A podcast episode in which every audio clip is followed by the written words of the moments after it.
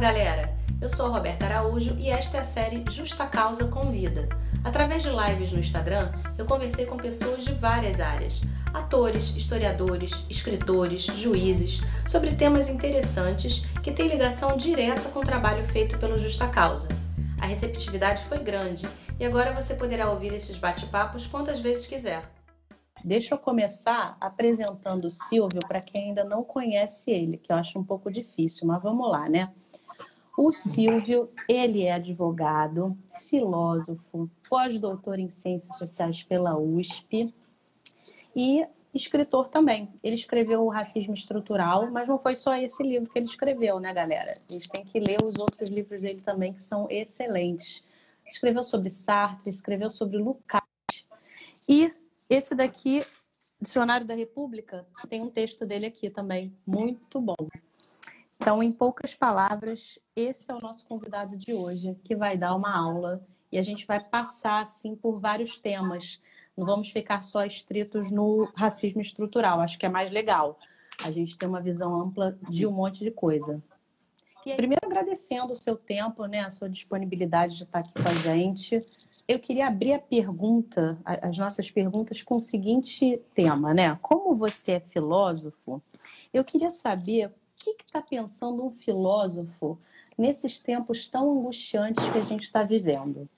É, é, é mais fácil para um filósofo lidar com esses questionamentos de não saber o que, que vai acontecer amanhã, ou é mais angustiante?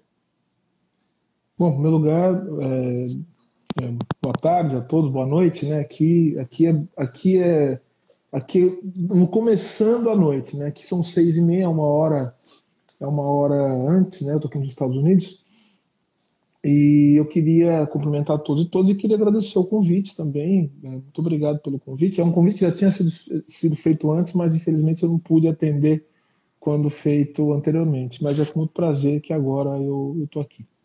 Bom, é, enfim, é, sabe tem uma frase de um, de, de um filósofo, filósofo alemão, o Hegel, filósofo do século XIX, é, considerado o primeiro filósofo da contemporaneidade a pensar o mundo contemporâneo, o mundo pós-evolução, após, após as evoluções liberais, é, o primeiro grande filósofo da sociedade industrial que ali começava a nascer. E o Hegel ele dizia uma frase que eu acho que pode ajudar a responder o que você perguntou. Ele dizia assim: que a coruja de Minerva só levanta voo ao entardecer. A coruja de Minerva é a sabedoria, é o conhecimento, é a inteligência. Então, nesse sentido, é, um filósofo ele não é, ele não faz prospecções, ele, ele não faz previsões. Né? O que eu entendo como sendo né, o escopo da filosofia. A filosofia nos ensina, base, fundamentalmente, a pensar é, o mundo e não atividade mais ligada a, ao que nós consideramos como sendo humano do que a atividade do pensar, do que, do, do que a atividade do pensar. Não há garantia de que nós vamos viver num mundo melhor depois disso, não. Nenhuma garantia. Tá? O, enfim, pode, a, gente pode, a gente pode viver além da culpa do trovão, não é de Max. Deixa eu pegar aqui uma outra. Tem duas é, perguntas que elas se combinam, então vou fazer junto, tá? Do, é, da Andressa é, e do Anderson. Eles estão perguntando sobre a questão da necropolítica. Como que está sendo utilizada para enfrentamento da pandemia e como que a população negra é, ficará diante da desigualdade que vai se intensificar. Para entender a necropolítica, tem que entender o, o seguinte, o capitalismo ele não se reproduz da mesma maneira, porque senão ele não teria sobrevivido. É, é necessário que haja uma série de mudanças nas formas, nos modos de regulação da sociedade capitalista para que o objetivo último, que é a acumulação, possa ser mantida sobre as mais diferentes formas. Então a gente fala, por exemplo, de mercado. O mercado brasileiro que a gente tem hoje, materialmente falando, empiricamente, não é o mesmo mercado que você tinha nos anos 90. Sim. Não é o mesmo mercado. Até porque o mercado, a partir dos anos 90, isso é história econômica brasileira, ele começa, desde o Collor, a se conectar com o mercado internacional. Então, eu estava vendo outro dia um programinha na internet falando sobre produtos que a gente comprava nos anos 90, né? Quem é mais velho sabe disso. A gente ia no mercado com a mãe e tal. E aí você ia no mercado, a mãe falou para você assim: ah, eu compro, eu compro na volta. E não comprava nunca, né? Porque eu ia comprar, eu não compro, eu compro na volta é o clássico. Sim. Mas aí você tinha, você tinha algumas coisas que você não tem mais hoje. Por que acontece? Porque você teve uma, uma reconfiguração de todo o mercado brasileiro. Por quê? Porque houve uma, uma conexão do mercado brasileiro com o mercado internacional e com a indústria internacional, que quando entra no Brasil, destrói boa parte do parque, do, do parque industrial brasileiro. E aí você tem é, a concorrência de produtos internacionais que vem com, assim, com, com volume, com dinheiro, com qualidade e suportados por estados, estados muito mais fortes. É, é, outro mercado. Agora, quando você tem um momento de crise econômica, você tem instabilidade institucional, você tem juiz fazendo o que estão fazendo agora, juiz que faz o que faz, nós sabemos muito bem o que os juízes uhum. estão fazendo. Sim. Não todos eles, há exceções, obviamente. Nós sabemos muito bem o que os promotores estão fazendo e o que os advogados estão fazendo. Então, ou seja, existe uma inviabilização da profissão do advogado diante de uma crise econômica profunda, porque você não tem os elementos que são fundamentais. O advogado depende do quê? Depende de uma economia minimamente estável para que haja estabilidade institucional para a ação dele. Perceba que todas as áreas do direito, de alguma maneira, são áreas que se abrem por conta de questões da economia. Por que surge uma área nova? Porque surge uma área da economia diferente, que precisa de regulação. Para que a regulação? Para que haja previsibilidade e segurança. Então, ou seja, a pandemia, ela vai fazer o quê? Ela, ela vai, primeiro, desorganizar ainda mais, se nada for feito, e havendo o mínimo de organização da economia, aí, obviamente, vai se abrir espaço para novas formas de regulação. Né? E aí a profissão de advogado ela vai se abrir. Só que, assim, as coisas estão completamente diferentes. O mundo não vai mais voltar ao que era. É, havendo, por exemplo, um papel de mais proeminência do Estado, vai ser necessário que os advogados pensem como construir esses instrumentos, porque no, nas sociedades liberais, a linguagem da política é a linguagem do direito. O Estado fala a partir da norma. Então vai ser necessário construir os instrumentos jurídicos de racionalização da vida social e que é a norma jurídica. Aí o advogado tem que estar preparado. Então não adianta ficar lendo esses manuais ridículos que a gente tem na faculdade. Não adianta ficar lendo esses livros de direito comercial que foi escrito depois da Segunda Guerra Mundial, que não serve para nada. Esses livros que são feitos de direito que são feitos em gráfica, sabe, assim, gráfica de tipo móvel, assim, coisa do, do, da Idade Média.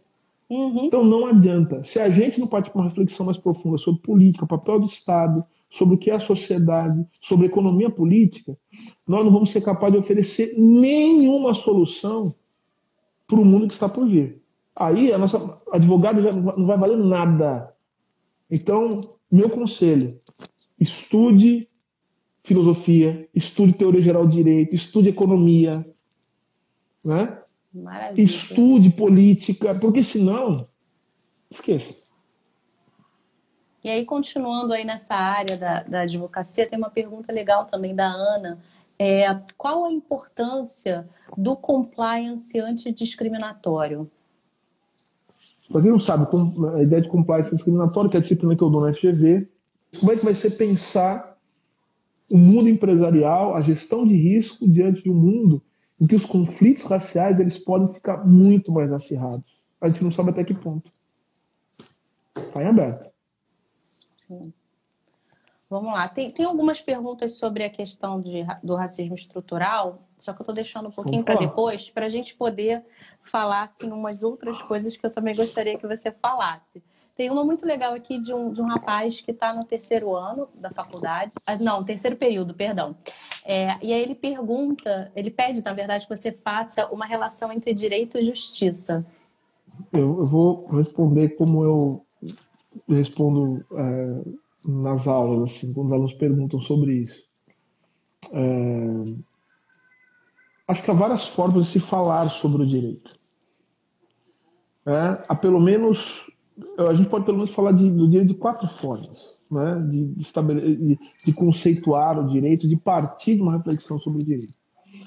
É, uma delas é pensar o direito a partir desse ângulo, né? pensar o direito como justiça, que seria uma forma de pensar o direito que é uma forma até muito comum na pré-contemporaneidade, pré ou seja, a ideia do direito como, como aquilo que consegue suprir os anseios os anseios de um povo ou de um indivíduo é, naquilo que ele na, na, naquilo que ele naquilo que ele precisa naquilo que lhe é necessário ou seja o direito ele é o provedor daquilo que as pessoas precisam numa linguagem aristotélica daquilo que as pessoas precisam para sair da potência em direção ao ato.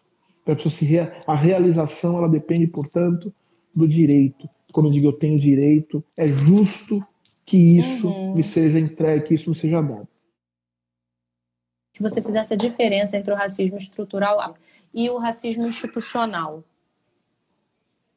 Tá. Bom, é... aí eu vou, eu, vou, eu vou falar também a mesma coisa que eu falei em relação à necropolítica, né? Uhum. É... Uma pergunta muito boa.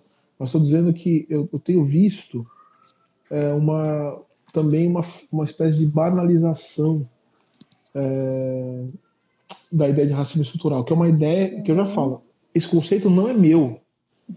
Não foi eu que criei esse conceito. O que eu fiz foi organizar esse conceito de uma maneira que eu acho que é uma maneira diferente. É uma maneira diferente de organizar. Não tenho, não tenho ideia de que alguém tenha organizado dessa maneira. Mas esse conceito não é meu. É, a ideia de pensar racismo estrutural é, é, é até paradoxal. Né? É não pensar o racismo em última instância. É pensar o racismo como algo que é produzido e não como algo que é produto final. Uhum. E é chamar a atenção para a gente, é, é, a atenção da gente para essa grande armadilha que faz com que as pessoas olhem para o racismo e os conflitos raciais como algo que está desconectado de outros elementos também da vida social e política. Então vejam, a ideia de falar de racismo estrutural é pensar o seguinte: o que torna possível o racismo? O que torna possível o racismo enquanto fenômeno social? Se ele é social, ele é um fenômeno que tem uma objetividade.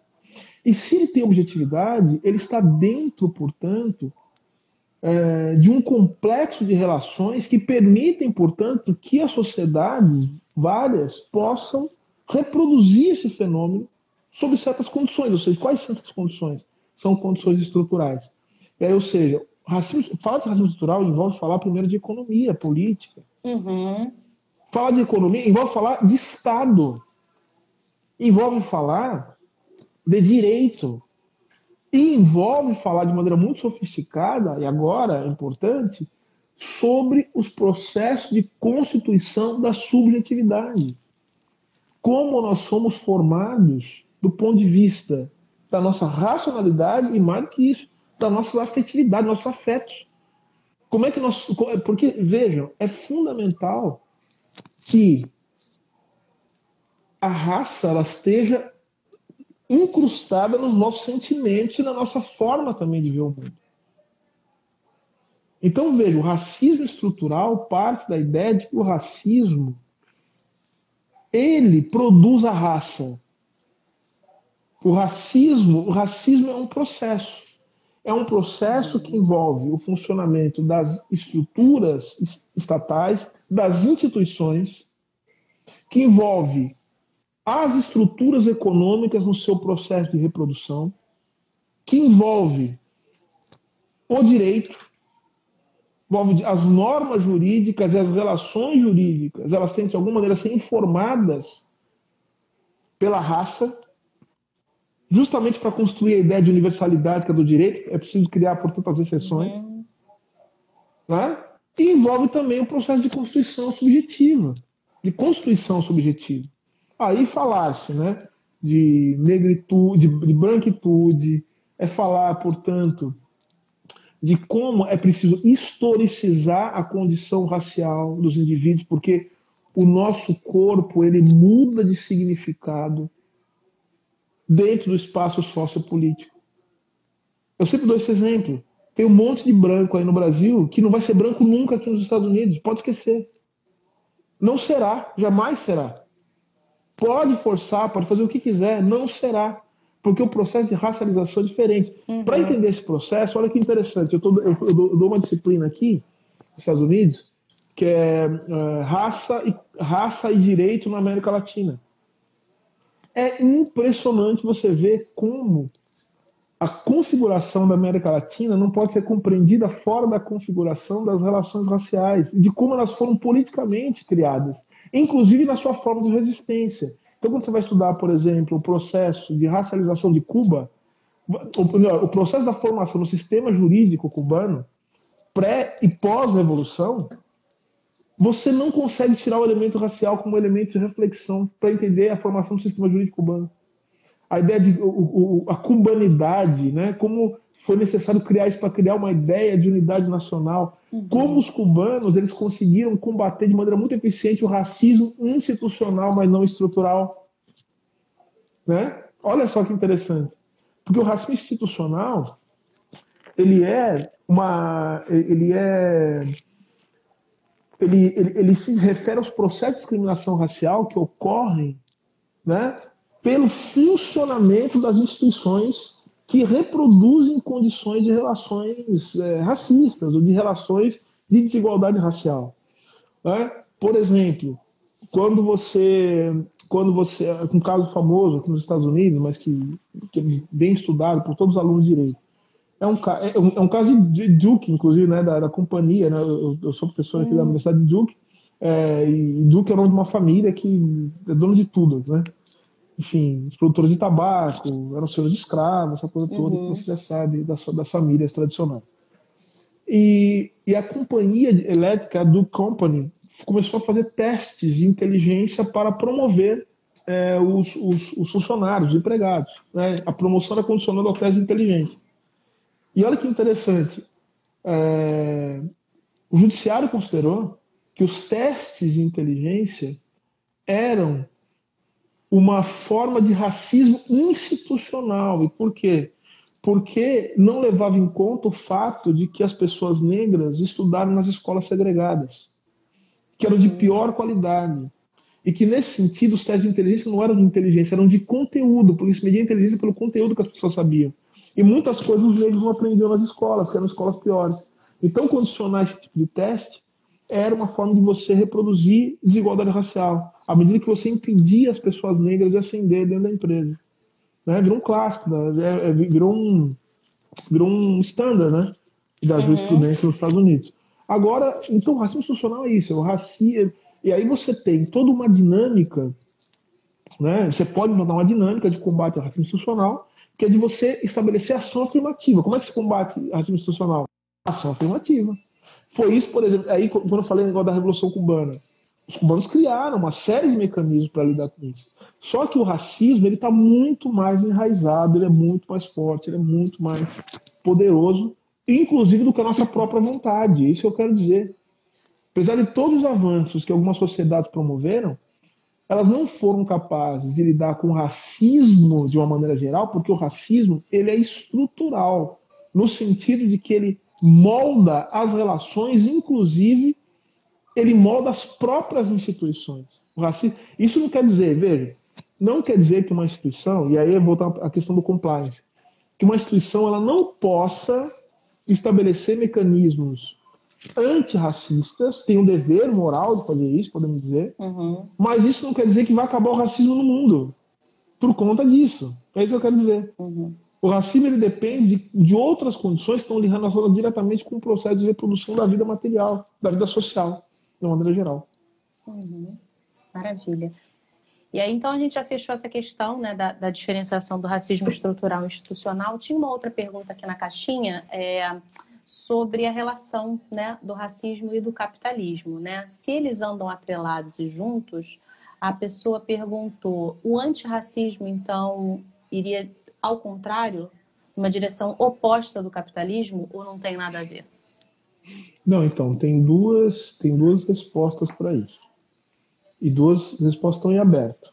São dúvidas, coisas que nós precisamos estudar. Todos nós. O racismo faz parte da, da lógica do capitalismo, ou seja, não existe sociedade capitalista que possa ser não racista, ou seja, é um elemento lógico. Agora tem uma outra, outra possibilidade. O racismo é um elemento histórico. Ou seja, é uma questão conjuntural. Ou seja, é porque, sob certas condições, o racismo ele, ele se mescla muito bem com o capitalismo na medida em que ele serve para o estabelecimento de hierarquias que vão, obviamente, servir e alimentar as engrenagens da reprodução do capital. Isso é uma questão. Agora, é... o que a gente pode dizer de pronto? Não existiu um só momento na história das, sociedades capitalistas que não teve racismo. Não teve um momento. Então a gente poderia até dizer o seguinte: é um momento, é, é, é uma, é uma, é um elemento lógico histórico, porque a própria lógica de reprodução do capital está relacionado também com a própria história da construção e da formação da sociedade capitalista. Então a gente não tem nenhum momento na história. Até porque as sociedades capitalistas elas começam com aquilo que o Marx chamou de acumulação originária do capital. É, e que eu costumo brincar com os meus alunos, eu chamo de terraformação, né? Para quem manja de geofísica, que aquele, aquele filme interestelar, é mais ou menos isso. Você precisa procurar um planeta em que você possa, de alguma forma, modificar esse planeta para que ele possa abrigar as condições de vida que são as condições da vida do, dos seres humanos.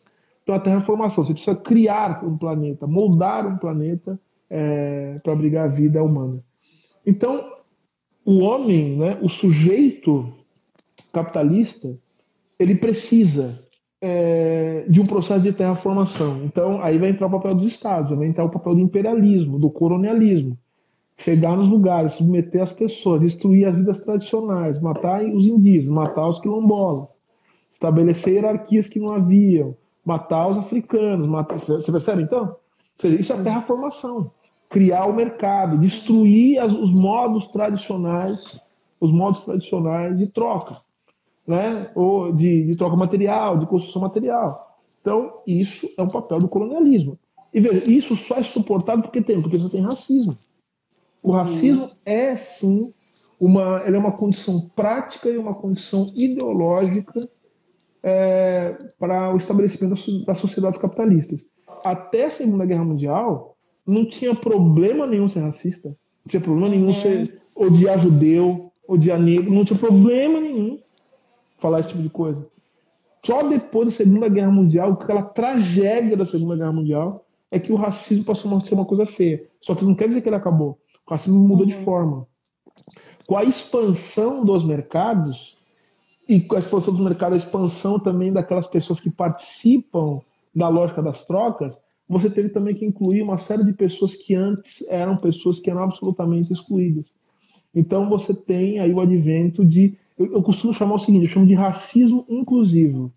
Porque você uhum. mantém uma série de hierarquias sociais, o racismo se, se mantém, só que, veja, estende-se possibilidades das pessoas racializadas de participar do que? Do mercado. É isso que acontece. Basta ver a configuração do, do, do mercado de trabalho norte-americano. Quem eram os trabalhadores? Que tra... Qual o perfil racial dos trabalhadores aqui dos Estados Unidos? Que trabalhavam nas, na, na indústria do aço, ganhavam um salário, tinham a proteção dos sindicatos. Eram os trabalhadores brancos, que eram profundamente racistas, que odiavam os negros. Uhum. E os negros trabalhavam onde? Nos, é, é, nos setores mais frágeis, que o David Harvey chama de setor, os setores concorrenciais, né? Ou seja, uhum. indústria têxtil, ou seja, Sim. condições de trabalho péssimas, condições sindicato fraco, é lá que eles trabalhavam. E, é por, e, e não é à toa, vamos, vamos fazer um, uma relação aqui. Por que, que será que na era de ouro do capitalismo tinha segregação racial nos Estados Unidos? Olha só. Porque, que eu saiba, a luta pelos direitos civis ela surge justamente depois da Segunda Guerra Mundial. Mas como é que pode um negócio desse? O, o país crescendo desse jeito. O capital, o, os Estados Unidos, né, essa potência. E por que que nós temos que viver de maneira segregada. E aí começa o combustível da luta pelos direitos civis. É uma condição pós-Segunda Guerra Mundial, esse chamo de racismo inclusivo. uma das coisas também que foi fundamental para essa, essa discussão, é, e, e, isso é uma coisa que, que, que eu, alguns textos que eu li aqui, foi que durante é, essa discussão do, é, da luta pelo, na luta pelos direitos civis, é, um, um, dos argumentos que foi utilizado pelo movimento negro aqui nos Estados Unidos foi justamente a Guerra Fria. Hum. Porque a União, Soviética, a União Soviética falou o seguinte, ó, olha o que os Estados Unidos faz com os negros, a gente não faz isso não, viu? Até é importante lembrar, porque onde foi os 50, 150 anos da, do, do, do, aniversário de Lenin, né? Uhum. É, e é uma coisa também que a gente precisa, precisa lembrar. É, Lenin tem textos muito, muito interessantes. Eu recomendo que quem se interessar por isso leia. São textos que ele fala. Tem um texto clássico que chama sobre, é, sobre a questão nacional. E tem um texto também que chama Sobre os pogroms contra os judeus é, em que o Lenin ele vai dizer o seguinte, olha, o, é, já está, já, já, claro, já está naquela posição dele falando do imperialismo e tal, como faz o período do capitalismo, mas ele está dizendo, não, é um absurdo que nós construamos um nacionalismo russo, porque ele está preocupado com a questão nacional, ele fala que a questão uhum. nacional é importante. A questão nacional é importante, não é uma questão de. Porque ela diz respeito com a vida concreta das pessoas, a cultura das pessoas. E ele está e ele tá numa, numa discussão forte com a, com a Rosa Luxemburgo, né? com o Bauer. Ele falou: ó, é o seguinte, o racismo é inadmissível. O racismo é inadmissível, é inadmissível o que virou cultura fazer contra os judeus. E ele banca com o prestígio pessoal dele a participação das delegações dos Estados Unidos que vem participar da segunda, da terceira internacional. Hum. É, sim, dizer, o Du Bois vira, o Du Bois vira e fala assim, falou, ó, tá vendo? Na União Soviética eles não fazem o que vocês estão fazendo aqui, não. Vocês estão querendo dizer que vocês são a terra da democracia? Eu sou nada. Por isso tem muita gente virando social, tanto que ele se filiou ao, Partido Comunista. Ele, Paul Robson, né? Então, essa discussão é muito interessante porque ela, ela demonstra né, que, que existe essa tensão, sempre existe essa tensão entre raça e classe, enfim, é uma coisa que está longe de terminar. Mas uma coisa é certa, a relação entre raça e reprodução do capital é uma relação que está aí.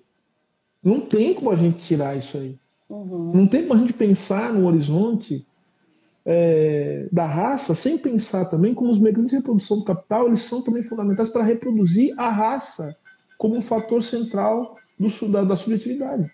E a crise econômica torna isso mais, mais grave ainda, porque a crise econômica ela acentua o grau dos conflitos raciais. Acentua. Porque na crise é preciso, sabe fazer o quê? É preciso escolher os mortos. Olha só, o Covid-19. Uhum. Na crise se torna necessário escolher quem serão os mortos.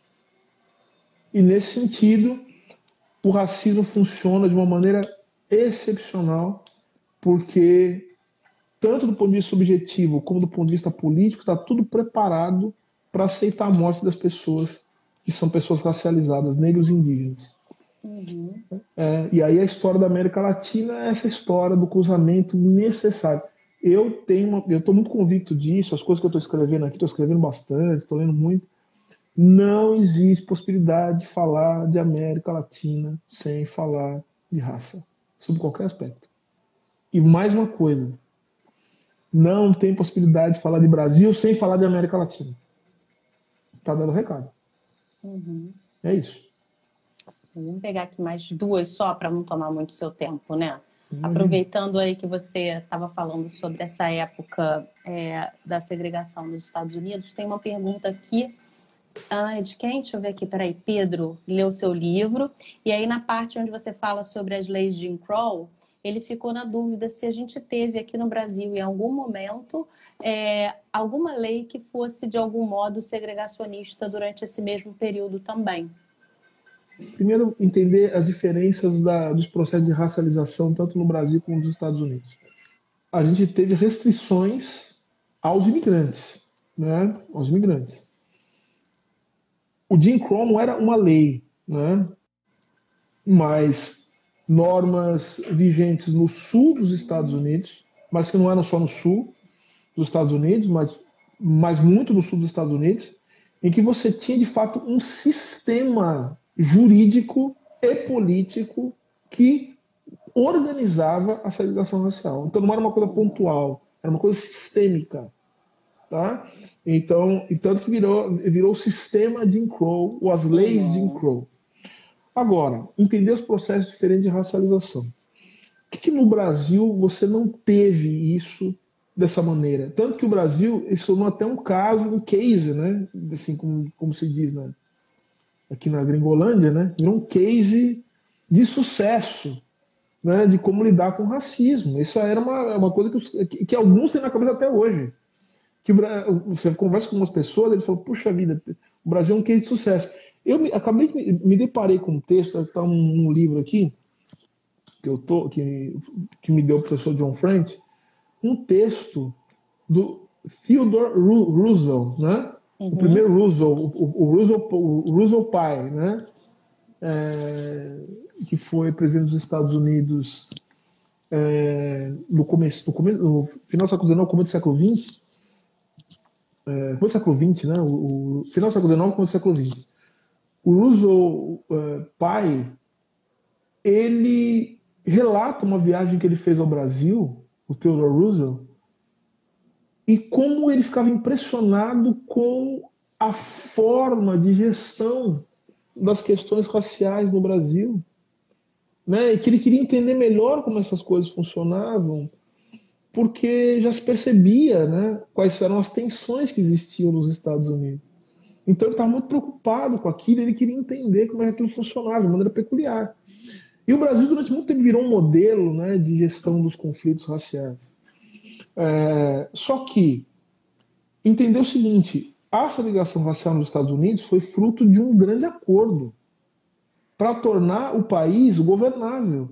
Porque depois que acaba a Guerra da Secessão, eles entram num período que chamam período, eles chamam de reconstrução. E é muito interessante estudar esse período de reconstrução, porque a reconstrução ela seria mais ou menos um período mais ou menos equivalente ao período de construção da sociedade industrial aqui no Brasil.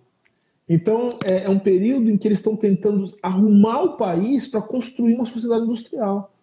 Né, que começa no sul, mas agora no norte, mas eles querem agora estender isso para os Estados Unidos. Então, a reconstrução é um período de muito conflito, muita luta, mas é um período também muito fértil, porque você tem os intelectuais negros surgindo ali, querendo discutir como é que vai ser a situação dos negros nos Estados Unidos, como é que faz para unificar o país, mas no final das contas a ideia de, uma, de um país unificado perde totalmente. Porque os democratas, olha só que coisa, a época os democratas, eles eram predominantes no sul, eles eram favoráveis à escravidão, favor, é, é, a época, ou melhor, é, favoráveis à escravidão, depois perderam, enfim, os republicanos eram contra a escravidão, mas porque tavam, também por motivos econômicos, obviamente, uhum. fundamentalmente, além de questões de ordem moral, mas fundamentalmente econômicos. E aí os republicanos, os, é, os democratas, eles começaram a pressionar profundamente o presidente, da o presidente, né? Se não me engano, Andrew Johnson, que sofreu até um período de impeachment. Te lembra alguma coisa, é isso? Começaram, é, e, ele, e ele, por um voto, ele não caiu no Senado. Um voto. Um voto não caiu no Senado. Não sabia. Só que aí ele começou a flexibilizar. Qual foi o acordo possível? Vamos fazer o seguinte: vocês aí no Sul podem estabelecer a organização racial que vocês quiserem Só que é o seguinte, eu vou dar até uma dica para quem quer estudar isso. Isso não come... é, é, igual é igual um professor, meu sócio Renato me conta história, um professor nosso em comum contava isso. É, é igual acidente de paraquedas, não acontece na hora, dificilmente acontece na hora, acontece lá, lá atrás, na hora de dobrar o paraquedas. Essa desgraça do Jim Crow começa muito antes, no século XIX, e daí tem que ler as decisões da Suprema Corte Americana, desde o século XIX, para entender como é que eles foram construindo o ambiente para tornar possível o Jim Crow, tá? Que chegou a, porque até chegar numa decisão, porque o Jim Crow é resultado de uma decisão judicial específica, uhum. uma decisão de 1896, que é a decisão Plessy versus Ferguson. Mas antes disso, teve uma decisão chamada Dred Scott, começo, em que, em que eles decidiram o seguinte: a Suprema Corte decidiu os cidadãos negros, né, descendentes de africanos, não são cidadãos americanos, não podem nem pleitear isso. Eles dizem que isso foi o combustível que depois daria na guerra civil uhum. e deu toda aquela desgraça. Então, desde então, eles foram construindo. Aí a dica para quem quer estudar: estudem as emendas constitucionais pós-guerra civil. Essas são, são, são quatro emendas. É, acho que a décima, décima segunda, décima terceira, décima quarta, décima quinta emenda. São fundamentais, porque eles foram construindo o ambiente, primeiro, da autonomia regional para os estados definir as coisas. Começa, colocaram ali na 13 terceira emenda que ninguém pode ser obrigado a trabalhar, salvo se estiver preso. Ó, começou. Uhum. Percebe? Eles foram construindo, e aí é que interessante notar a passagem da escravidão para o racismo estrutural. Essa é a passagem. Como é que passa da escravidão para o racismo estrutural? O Brasil também teve esse movimento. Como é que passa da escravidão para o racismo estrutural? Onde é que foi no Brasil esse movimento? Começa ali, no final do século XIX, depois da, da, da abolição, passando pela República, República Velha, né? Até chegar onde? No Estado Novo, que é o momento a, a, a, mais alto da construção das instituições de padrão racial no Brasil. Vou anotar depois tudo, depois dessa live. Posso indicar, inclusive, para quem quiser estudar isso, tem um texto maravilhoso aqui, que é um texto. Vou fazer as indicações, né? Não sei se, se tem esse momento de fazer indicações, né? tem, tem no final, mas se você já quer botar agora, pode botar. Não, tá. Não, eu, eu queria indicar um texto. Estou lendo um monte de coisa aqui, não paro. Mas tem um texto. Ah, eu queria indicar. Eu vou indicar um autor um autor chamado Eric Foner. Eric Foner, F-O-N-R. Esse, esse autor, eu tive a honra de conhecer ele pessoalmente uh, o ano passado, quando eu estive aqui na universidade. Não imaginava que viria, viraria professor, mas foi, foi maravilhoso. E eu conheci o Eric Foner pessoalmente e eu, e eu não aguentei. Eu falei para ele, professor, eu sou seu fã. Assim, meio ridículo mesmo, né? Ele deu risada e tal. O Eric Foner é um grande estudioso da reconstrução é, e, ele faz, e ele faz uma análise muito boa. Ele vai dizer o seguinte: ele fala da importância da história. E assim, uma dica para os alunos também: estudem história. É muito importante. Porque, veja, ele fala: as pessoas aqui nos Estados Unidos, elas têm uma visão muito ruim da reconstrução. Por quê? Porque os historiadores que estavam ligados ao sul dos Estados Unidos começaram a dar pauta. Né? E eles começaram a falar o seguinte: ó, reconstrução é uma desgraça, viu? Foi a pior época dos Estados Unidos. Olha só, nós, nós tivemos que fazer a Jim Crow porque era uma bagunça. Uhum. Olha só, destruir o país. Era mais ou menos como dizer o seguinte: ó, tá vendo? Esse negócio de, de abolir escravidão acabou com o país. E acabou com o Sul mesmo, tá? Porque eles dependiam da escravidão. Devastou o Sul. Quem quer entender como é que foi essa devastação, tem um livro que eu li no original em inglês aqui. Estou muito feliz de ter conseguido ler esse livro, porque ler esse livro no sul dos Estados Unidos, onde eu estou, é uma coisa meio, meio, meio mágica. Chama O Som e a Fúria, do William Faulkner. Uhum. Porque ele descreve justamente esse processo de destruição do sul dos Estados Unidos depois da, da, da depois da, da, da secessão. E que todos os filmes, e eu também tô, tô aqui vendo muito filme de. Tem um canal na TV que passa muito filme de, de faroeste, né? Uhum. Eu gosto muito do meu pai. Estou me lembrando do meu pai esses dias que pensa, pô, meu pai morrendo meio. Era muito que ele tivesse aqui para comentar os filmes com ele.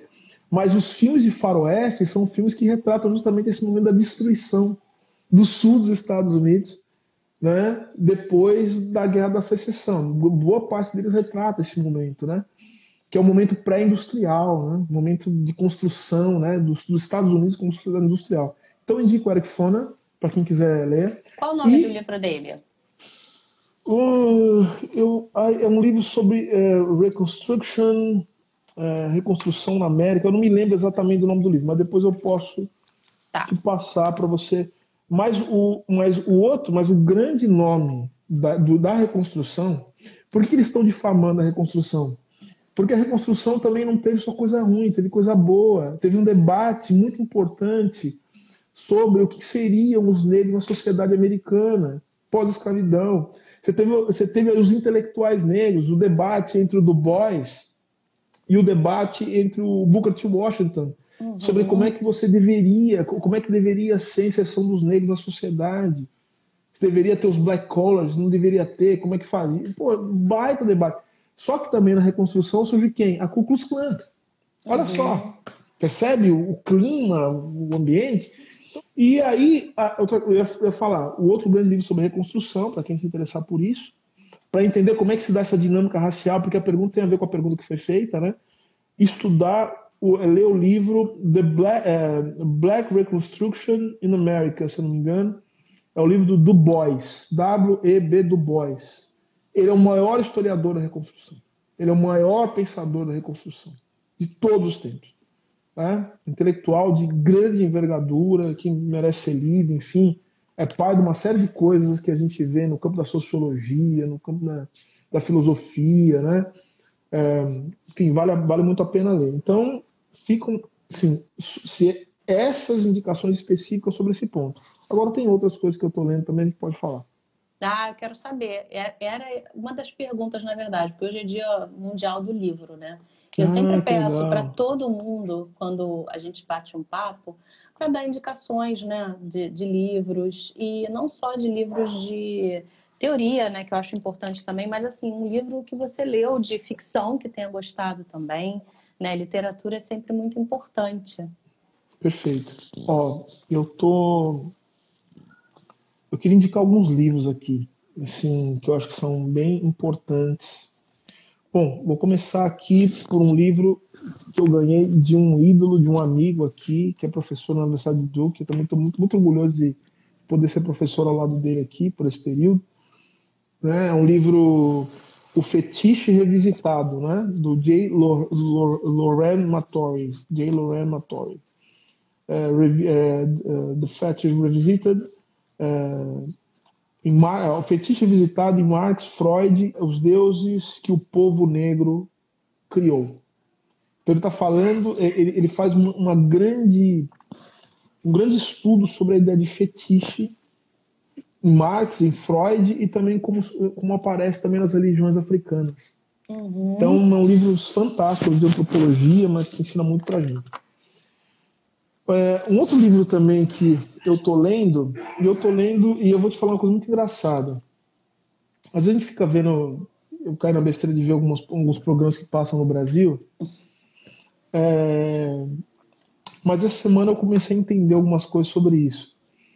É, é impressionante como a direita está é desqualificada, assim, né, do ponto de vista intelectual, né? Mas, mas, mas isso, é, é, às vezes as pessoas perguntam para mim, Silvio, fala é, qual que é um grande intelectual de direita hoje e tal, não sei o quê. Eu tenho dificuldade de pensar nisso porque é, é difícil. Até porque esse termo direita e esquerda vai mudando, enfim. Uhum. Tal. Mas a questão toda é que você, tem alguns, alguns intelectuais que são intelectuais, vamos dizer, conservadores ou como a gente pode chamar de direita, que são incríveis, né? Que falam coisas incríveis e que a gente tem que estudar, inclusive para entender é, como é que eles estão pensando. Tem esse cara, que esse, esse cara aqui, ó, Paulo Rossi. Paulo Rossi. Paulo Rossi é um, é um professor, é um professor da emérito de História é, da Ciência da Universidade de Florença. E esse livro é praticamente uma, um libelo a favor da ciência e da modernidade e do iluminismo, né? É, enfim, é, é interessante entender, é, é, porque até porque é um livro muito erudito, é um livro em que ele está fazendo uma história da ciência, falando dos aspectos mais importantes da revolução científica. Então a gente começa a entender muito sobre a discussão sobre ciência que se dá hoje, a discussão sobre a modernidade, os limites da modernidade. Ele é um defensor da modernidade. E ele critica os críticos da modernidade que são aqueles que são os meus preferidos. Né? Assim, eu adoro os, os filósofos da modernidade, Marx, né, os autores franceses, os autores da, da, da, escola, da escola histórica, da escola de Frankfurt, enfim, são autores que eu gosto muito. Então, esse é um dos livros que eu estou lendo aqui. Outro livro, eu quero indicar um autor brasileiro. Um autor brasileiro, meu amigo querido, para mim, um dos maiores intelectuais do Brasil, é daquelas amizades que muito me orgulha, muito profundamente me orgulha, que é esse autor aqui que você certamente conhece, que é esse cara aqui, o Luiz Antônio Simas. Uhum, Luiz Antônio Simas, estou lendo aqui, relendo, na verdade, que eu já li, mas tem uns textos dele que são incríveis. pedrinhas miúdas, miudinhas, do Luiz Antônio Simas. É um livro que vale a pena ler, reler, ler de novo, porque ele é absolutamente genial. E, assim, podia te dar vários, porque eu fico lendo vários, eu estou lendo seis, sete livros ao mesmo tempo, mas tem Eu um também eu- tenho esse hábito de ficar. Eu não consigo É. ler um só. É bom, né? Eu gente? também não, eu também não. Eu tô lendo seis seis livros ao mesmo tempo aqui, mas eu queria falar de, de- eu queria falar de mais dois ou três livros que são importantes para mim. Esse livro aqui é Afro Latin America. Afro Latin America, que é um, é um livro que fala da história da que fala da história da, da América Latina de 1800 a 2000, olha só, 1800 a 2000, mas o livro é, é um livro que faz um recorte racial, falando das relações raciais na formação, da questão racial, racial issue, né, questão racial na América Latina, do George Wright Andrews. É um livro que me ajudou muito a montar as minhas aulas aqui. Um livro muito importante, muito interessante, é, que vale muito a pena, pena ler.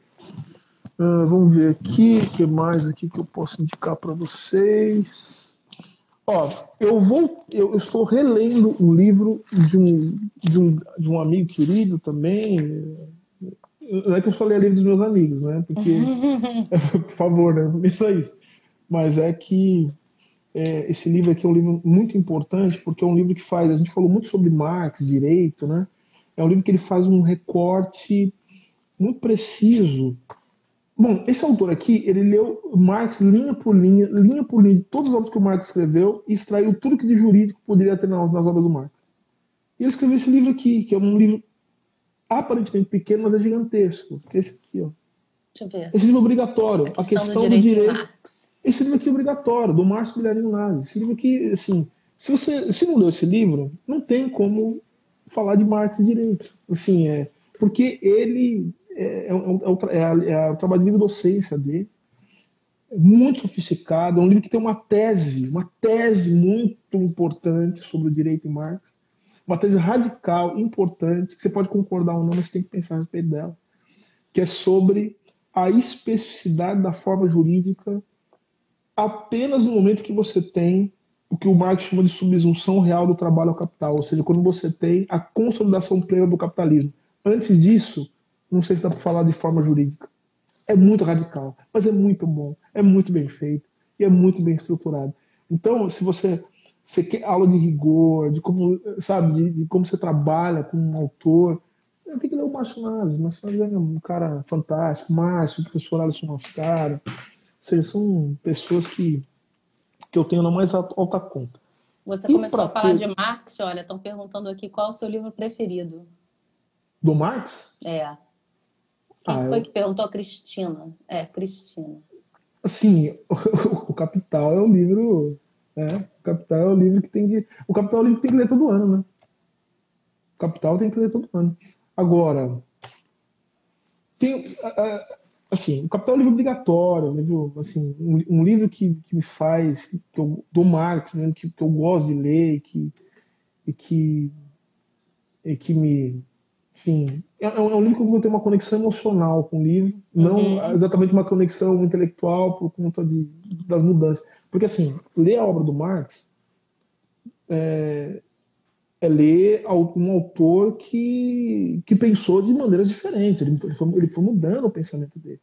Então, o, assim, há toda uma discussão em torno disso, mas o Marx, a partir, a partir da ideologia alemã, é diferente do Marx anterior. Mas tem um livro que, que é um livro que para mim foi muito importante ler, são os Manuscritos Econômicos Filosóficos de 1844. Esse livro foi muito importante para mim porque é o livro é, que eu tive que ler de ponta a ponta, assim, com detalhe, pela primeira vez, do Marx, é, quando eu estava estudando Lukács. Uhum. Histórico, quando, porque eu, porque eu, eu tenho meu primeiro livro é sobre história e consciência de classe.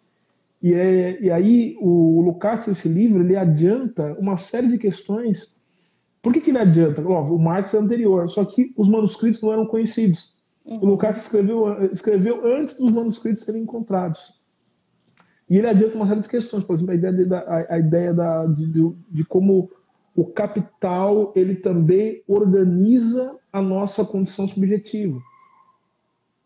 Né? Ou seja, a ideia da racionalidade é, é a nossa a gente raciona, a gente raciocina e racionaliza o mundo segundo os parâmetros da mercadoria. Isso aí para mim foi muito muito impactante, uhum. né? Muito impactante essa essa junção entre filosofia, tem filosofia nesse livro, tem direito nesse livro, né? Ainda em processo de maturação e queria chegar no capital, assim seria o ponto alto dele. Ah, bom, eu estou lendo um outro livro aqui também de um autor, também longe para pegar. Mas, é, assim, é um livro de um autor chamado Feluine Sarr. Estou relendo, na verdade, porque eu estou anotando algumas coisas. Que é um livro chamado Afrotopia. O Feluine Sarr também vai ser professor aqui de Duke. Né? Ele é da, da, da turma da Shirley Bender, né? Esse, são esses, esses grandes intelectuais que, vamos dizer, que honram a, a tradição dos grandes pensadores africanos, né? da linha do da linha do, dos pensadores da negritude francesa, né? o Aimé Césaire, o Leopoldo Senghor, você tem o Joaquim Libembe, você tem o, o Feluni Sá, que é mais jovem, assim, mas é um, um economista. É, então, é um livro interessante também, dá algumas umas pistas para gente.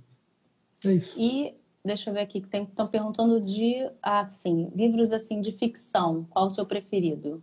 Literatura, indicação Cristiano. Então, é, aí, acho que eu já falei isso uma vez. Eu, eu tenho uma.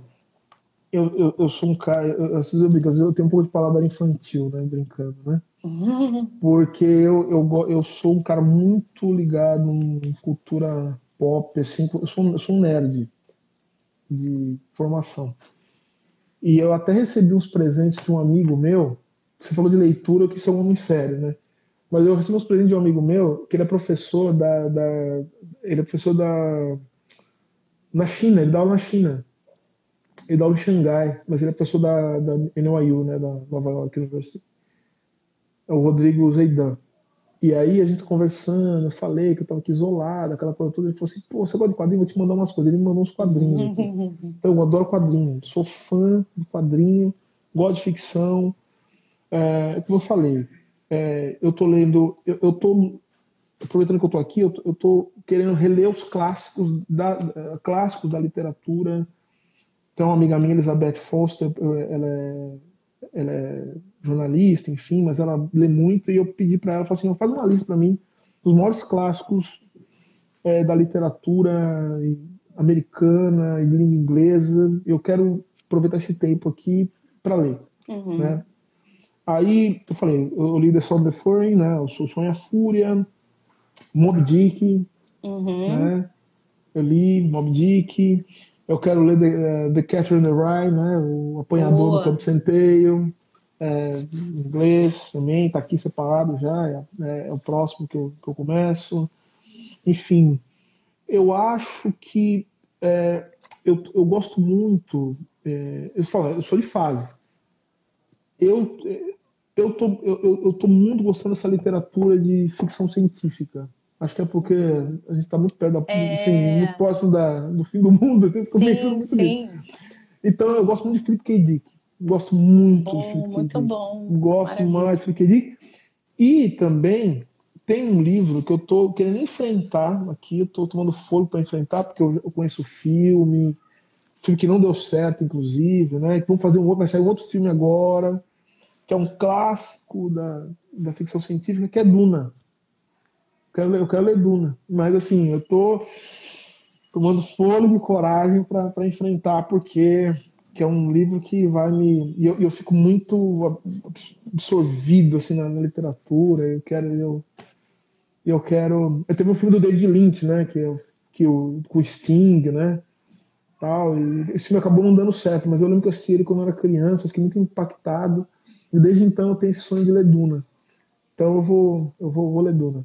Vai ler então ainda esse ano, de repente. Vou ler Duna. É, e para não dizer que, para não dizer que eu tô também, isso aqui está no meu, no meu Kindle, é, eu tô numa de reler a obra de Machado.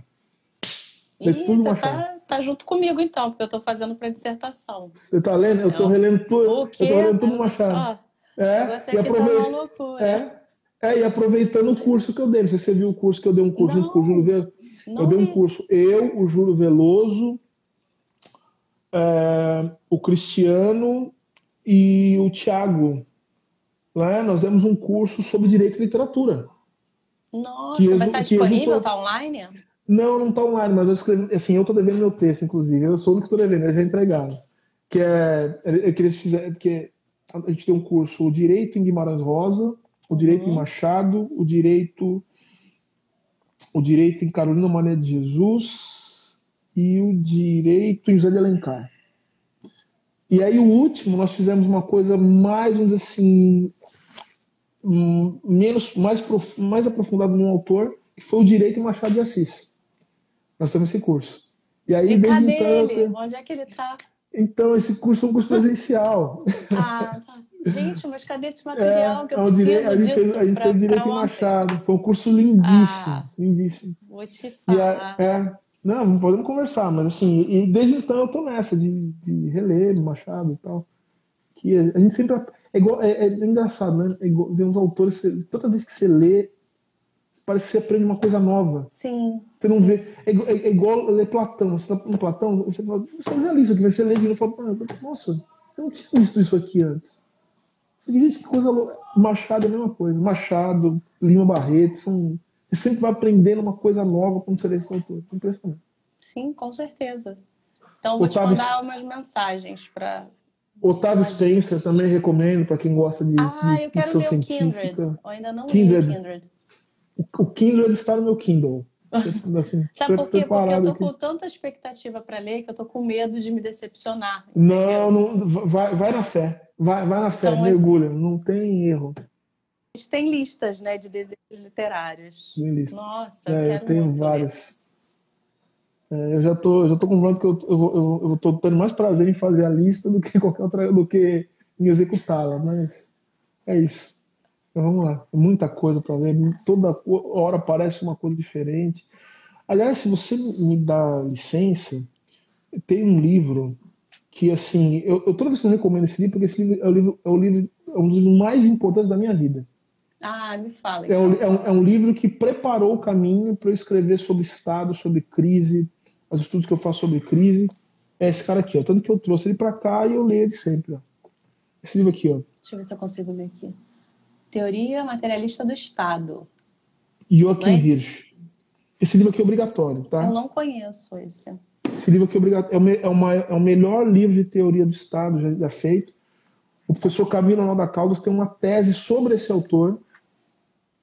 E é um, o livro do professor Camilo também é muito bom, que é um livro chamado Teoria da Derivação do Direito do Estado. Porque esse livro apresenta uma tese muito importante. Ele recolhe uma, uma tese muito importante de alguns autores, que são chamados autores da, da derivação do Estado, que são os autores que estão vinculando de maneira estrutural o direito e a forma estatal. Ou melhor, desculpa, a economia capitalista e a forma, de, e a forma Estado. Porque enquanto todo mundo está dizendo o seguinte, olha, temos que voltar ao Estado de bem-estar social, não, o neoliberalismo, o neoliberalismo está acabando, está crise do Estado. Eu falo assim, gente, para de viagem. O neoliberalismo é, é uma etapa, é uma fase do capitalismo. E as mudanças do Estado na verdade, não é nem liberalismo. Neoliberalismo é a política, é a amarração. Política neoliberal. Na verdade, que você tem uma mudança no regime de acumulação. Quando muda o regime de acumulação capitalista, o Estado tem que mudar, necessariamente. Então, eles estão indo contra o Habermas, contra Clausewitz, e estão apresentando uma teoria materialista do Estado para vincular as transformações do Estado às crises econômicas. É genial. E ele vai ele tem várias partes. Eu confesso, ele foi uma inspiração para mim. Tem várias partes que ele vai falar sobre racismo. Que ele vai falar assim, ó, o racismo é uma forma de regulação. Tanto que ele, eu cito muito ele no, no. O racismo é uma forma de regulação. Aí ele pega o Wallerstein e o Balibar, que é um outro baita livro que ó, mais está surgindo aqui, que é o um livro chamado Classe, Raça e Nação. Esse livro aqui é um dos, livros, uma, um dos melhores livros que junta é, raça e uma análise marxista. Raça, é, class, Race and Nation. Esse livro é, é Race, Class and Nation. Race, Class and Nation, ao contrário. Esse livro é essencial e ele, a partir dessas teorias, ele vai dizer o seguinte, ó, você tem formas diferentes de racialização, por quê? Porque se muda o regime de acumulação, tem que mudar também a forma de regulação. E racismo é regra, não é exceção. Esse cara é genial, né? Ele vai dizer: você não consegue entender o Estado se você não entender também as relações internacionais. Por isso que urge a gente criar é uma ideia que eu estou com os colegas meus da GV de criar um curso sobre geopolítica do racismo. Tem que, tem que, tem que entender isso, uhum. né? Em termos globais. Como é que vai ficar o mundo a partir de agora? E é isso. Nossa, eu adorei a nossa conversa. Não tenho nem palavras para te agradecer, legal. Silvio. Imagina, Muito imagina. obrigada. Eu tentei, assim, responder as perguntas né, que vocês mandaram, mas tinha muito mais. Mas não tem como. Então, a gente vai tentando uma outra oportunidade, uma outra vez, porque eu tentei falar com o Silvio pessoalmente antes disso tudo, antes dele ir para Denver, é, né? Mas não deu, é não, não, tinha. Na verdade, na, na, na verdade, eu não estou em Denver, eu tô, eu tô em tá. Durham. Eu, ah, eu, tô na, eu tô na Carolina do Norte. Ai. Na Carolina e do como Norte. É que, como é que tá aí? Você não está dando aula até? Como é que faz? Você tá eu dei, eu dei, casa, eu, né? eu dei aula, não, eu dei aula, eu dei aula a maior parte do quadrimestre aqui, o curso, os cursos são quadrimestrais, eu dei aula presencial até até uma até uma par de marcha, assim tal. Depois, aqui foi muito rápido, a universidade fechou muito rapidamente, tanto que aqui tem 450 casos. Nossa. 450 casos. Foi muito rápido. É, prova de que o tal da, da quarentena horizontal, né? A quarentena, eu falo, quarentena horizontal é igual PIB privado, sabe? Não existe. Ou é quarentena ou quarentena, não tem jeito quarentena horizontal funciona, né? E a universidade foi muito rápida, tudo suporte tal, e a gente começou a fazer as aulas online. Uhum. Né? Então eu tenho duas turmas, eu tenho uma turma, uma turma que eu divido com o professor John French, que é o Black Lives Matter, Brasil e Estados Unidos. A gente uhum. estuda o movimento negro Brasil e Estados Unidos. E o outro curso é, é raça, é race, and, é, é, race and law, né? raça e direito na América Latina, que é para os alunos médios, né? os alunos que alguns fazendo pós e tal, uhum. e também aos online. Né? Enfim, e aí eu tô também tô fechado, e tô aproveitando tempo para estudar, enfim, né? Sim, Mas estou aqui em Durham, na Carolina do Norte. É um dos lugares menos afetados, né? Por isso, porque por conta da ação das autoridades, né? Tem governo aqui, né? Pelo menos aqui, o governo estadual, o federal já não pode dizer uma coisa, e a gente que é brasileiro não tem governo nenhum. Então, com certeza. É, é isso. Mas muito obrigada, Silvio.